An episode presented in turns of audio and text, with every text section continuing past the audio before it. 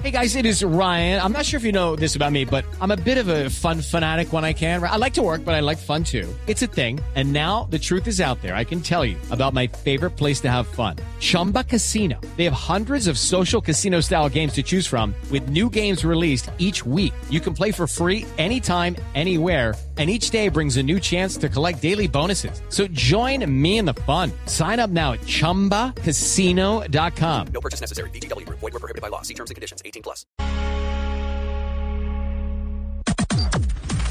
Las noticias del mediodía en Mañanas Blue. Son las 12 del día en punto. Los saludamos a esta hora desde Washington, al frente de la Casa Blanca, en donde los ojos del mundo están puestos. ¿Quién será el próximo presidente de los Estados Unidos? Probablemente no lo vamos a saber hoy, pero sí vamos a estar pendientes de todo el desarrollo de lo que pase en este país. Pero también es momento para actualizarnos de lo que pasa en Colombia. Y como siempre, de la mano de Eduardo Hernández, tenemos la actualización de noticias. Eduardo, buenas tardes. Muy buenas tardes, Camila. Le cuento que aquí en Colombia el gobierno le pidió a las FARC que acudan a la Justicia Especial de Paz para decir la verdad en lugar de enviar cartas a terceros. La declaración la dio el alto comisionado para la paz, haciendo referencia al texto dirigido al expresidente Juan Manuel Santos, donde las FARC reconocen su responsabilidad en los atentados a Germán Vargas Lleras en la década del 2000. Uriel Rodríguez.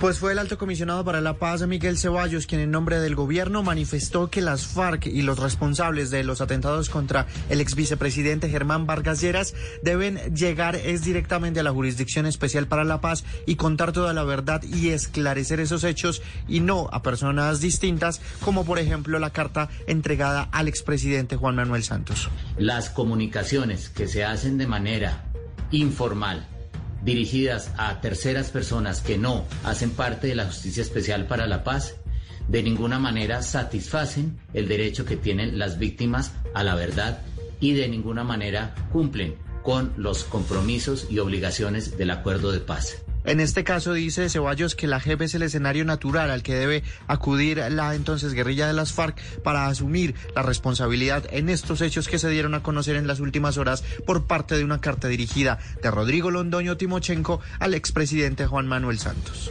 Gracias, Uriel. 12 del día, dos minutos. El consejero presidencial para la estabilización, Emilio Archila, señaló que él no está categorizando la marcha como un acto de politiquería. La información la tiene Michel Quiñones.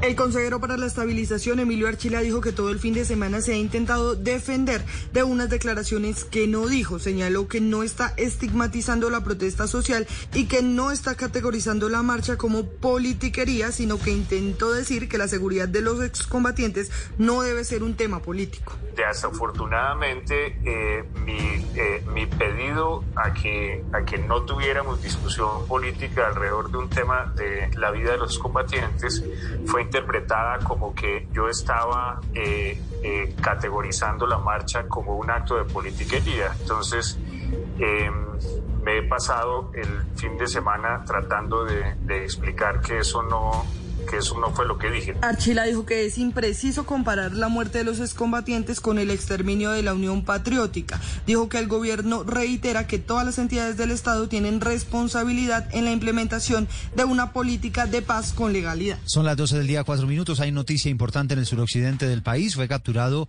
un tercer presunto responsable de la masacre de seis personas en la vereda Munchique. Esto queda en zona rural de Buenos Aires, en el Cauca. Ocurrió el 20 de septiembre en una gallera. Víctor Tavares.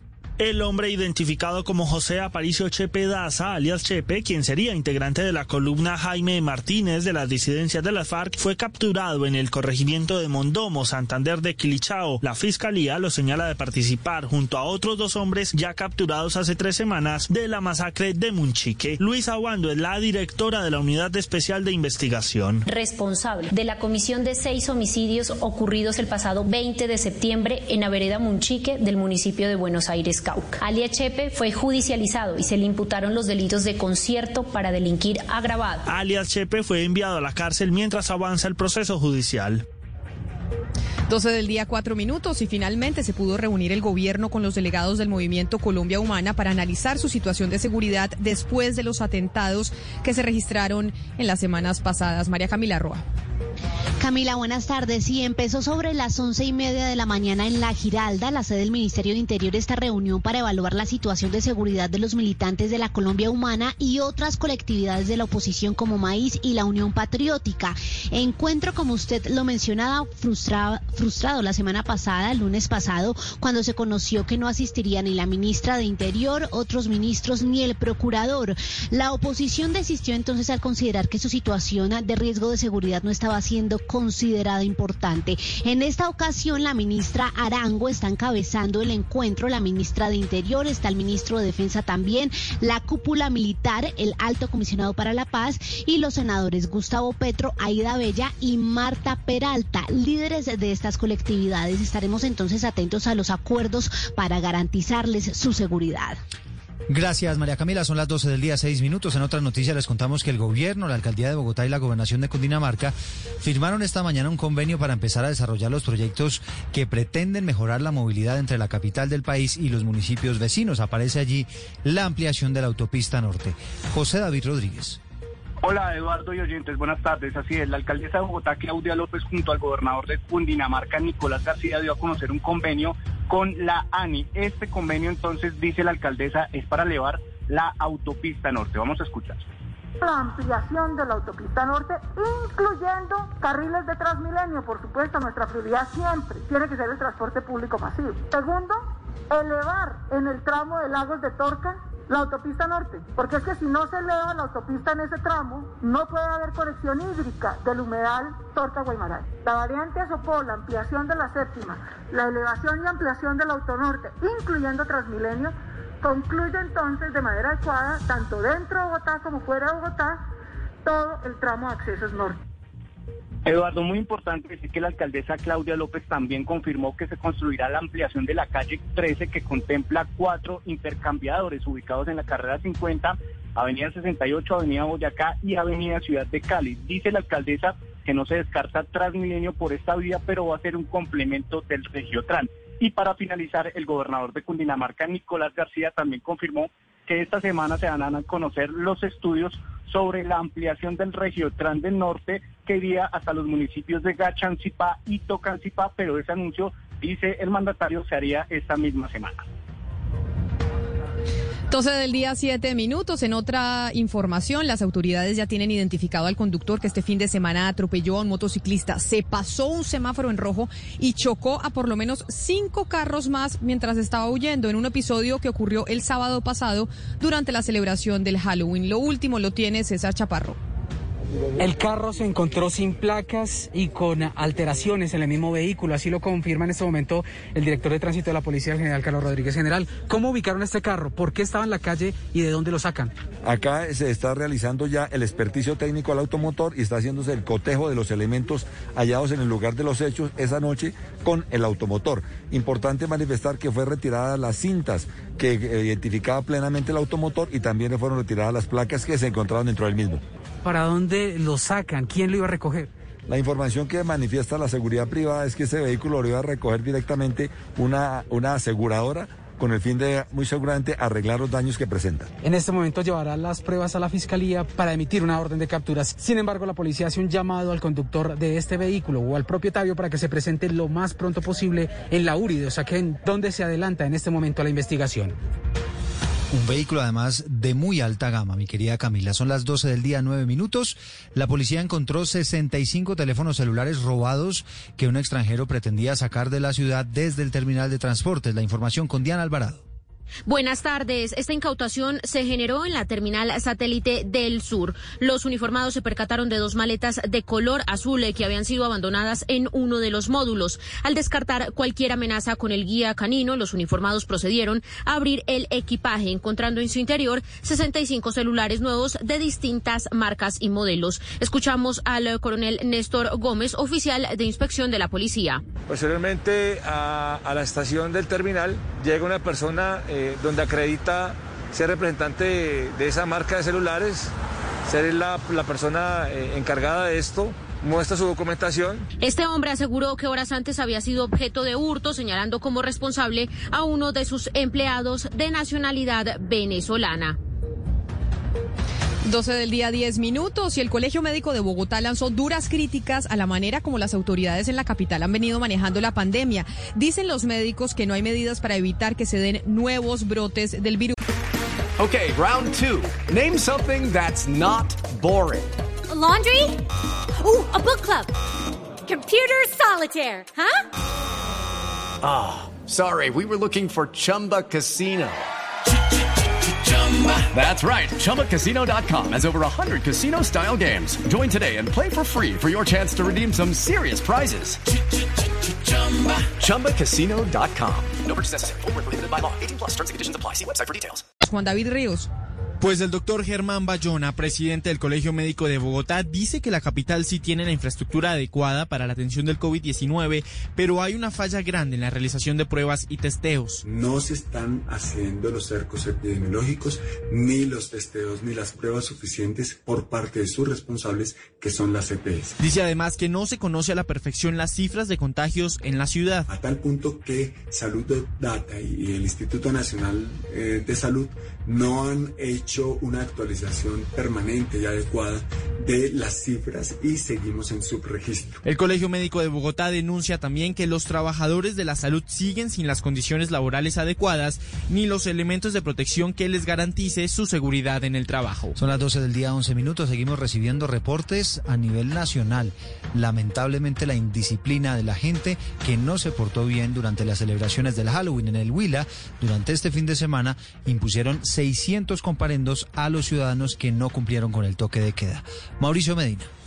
En el Huila durante el fin de semana con puente festivo fueron interpuestos 600 comparendos a ciudadanos que infringieron el toque de queda, ley seca, fiestas clandestinas, menores de edad en las calles y personas conduciendo en estado de embriaguez y sin documentación de vehículos. Harold Mauricio Barrera Cantiva, coronel del Departamento de Policía Huila. Para prevenir la propagación de la pandemia, en el Departamento de Policía Huila, con el acompañamiento de las autoridades municipales y unidades del Ejército Nacional, lo corrido del fin de semana desplegamos diferentes controles y planes de prevención. Cabe destacar que gracias al despliegue operacional y el buen comportamiento de los ciudadanos, no se han presentado hasta el momento homicidios en la jurisdicción. En el desarrollo de los operativos lograron la captura de 39 personas, 11 de estas por violación a la medida sanitaria, luego de intervenir varias fiestas clandestinas en los municipios de Neiva, Suaza y San Agustín.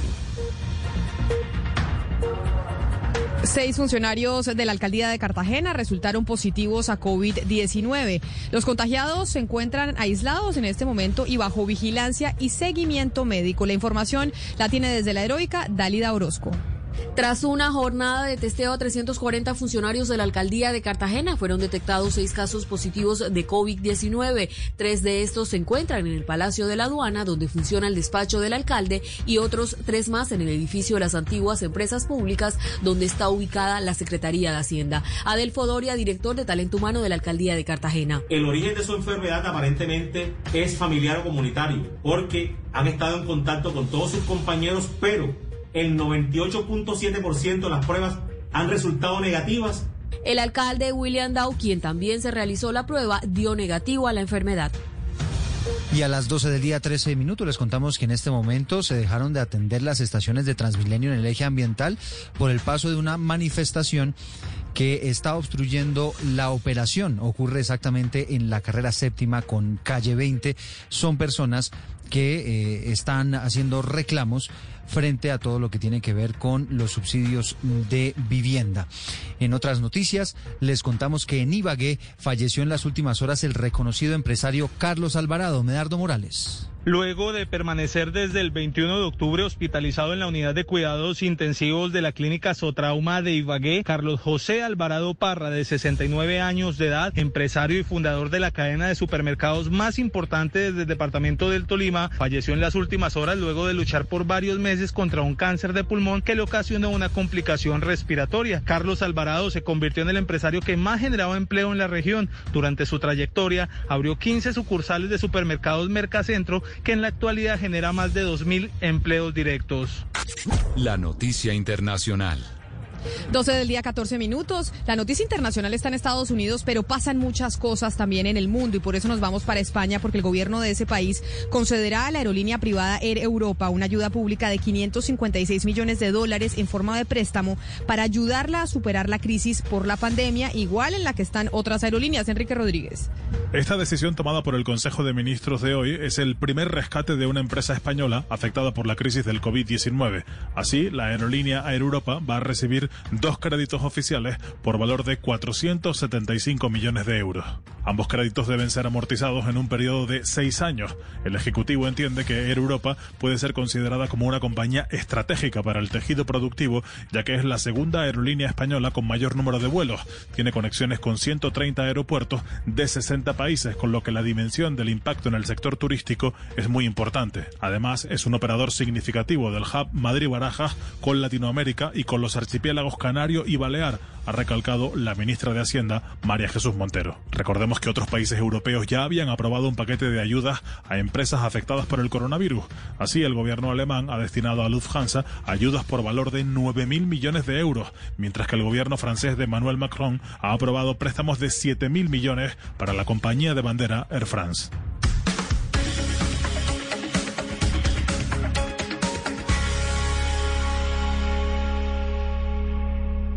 Una señal que se enlaza. Regiones conectadas a través de un dial. A partir de este momento, Oscar Montes, Ana Cristina Restrepo, Hugo Mario Palomar, Valeria Santos, Gonzalo Lázari, Rodrigo Pombo y Camila Zuluaga analizan y debaten el tema del día. El tema del día. Colombia está al aire. El momento ha llegado. El mundo será testigo de un evento histórico. Dos visiones de país, un solo objetivo, la Casa Blanca. Donald Trump, We made America into the single greatest nation in the history of the world, and the best is yet to come. Joe Biden, We choose hope over fear, unity over division, science over fiction, and yes, truth over lies. Cobertura exclusiva, Elecciones Estados Unidos 2020. Camila Zuluaga y Jaime Moreno en directo desde Washington con las noticias, los personajes y las historias. Blue Radio, la nueva alternativa.